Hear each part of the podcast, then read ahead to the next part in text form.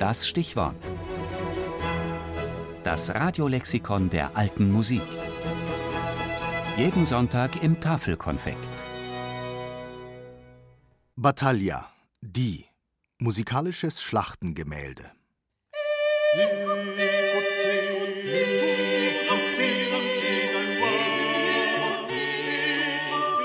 Hört, all ihr ehrbaren Gallier, vom Sieg des edlen König François.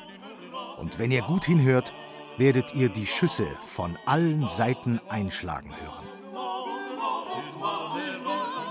König François I., der König von Frankreich, schlug im September 1515 den Herzog von Mailand. Diese Schlacht ging als eine der größten des 16. Jahrhunderts in die Geschichte ein. Berichte wurden darüber verfasst, Gemälde wurden gemalt und Clément Janquin schrieb eine Komposition für kleines Sängerensemble.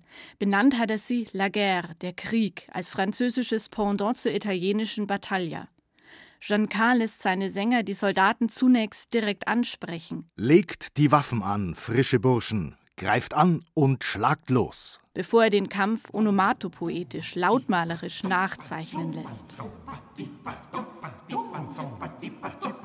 Jean K. benutzt, wie viele andere Komponisten, die eine Schlacht musikalisch umsetzen, einzelne Silben, um das Zischen der Pfeile, später dann das Krachen von Kanonen oder auch das Getrappel der Pferde darzustellen. Doch auch durch Instrumente lässt sich der Lärm auf einem Kriegsschauplatz nachahmen.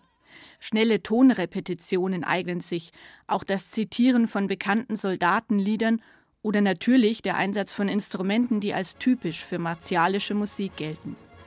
Georg Friedrich Händel schreibt in seiner Oper Rinaldo eine Battaglia, in der Trompeten und Pauken spielen. Einsatz von noch mehr Schlagwerk lässt Schwerter klingen und Lanzen brechen.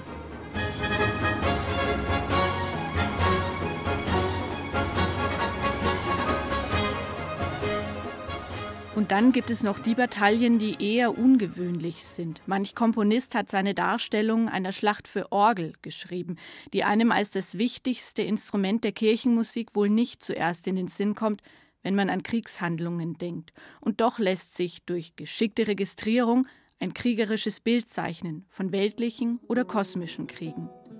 Auch für Laute gibt es einige Werke, darunter Entabulierungen von Jean Cars Laguerre oder anderen vokalen Stücken, aber auch ganz eigene Werke.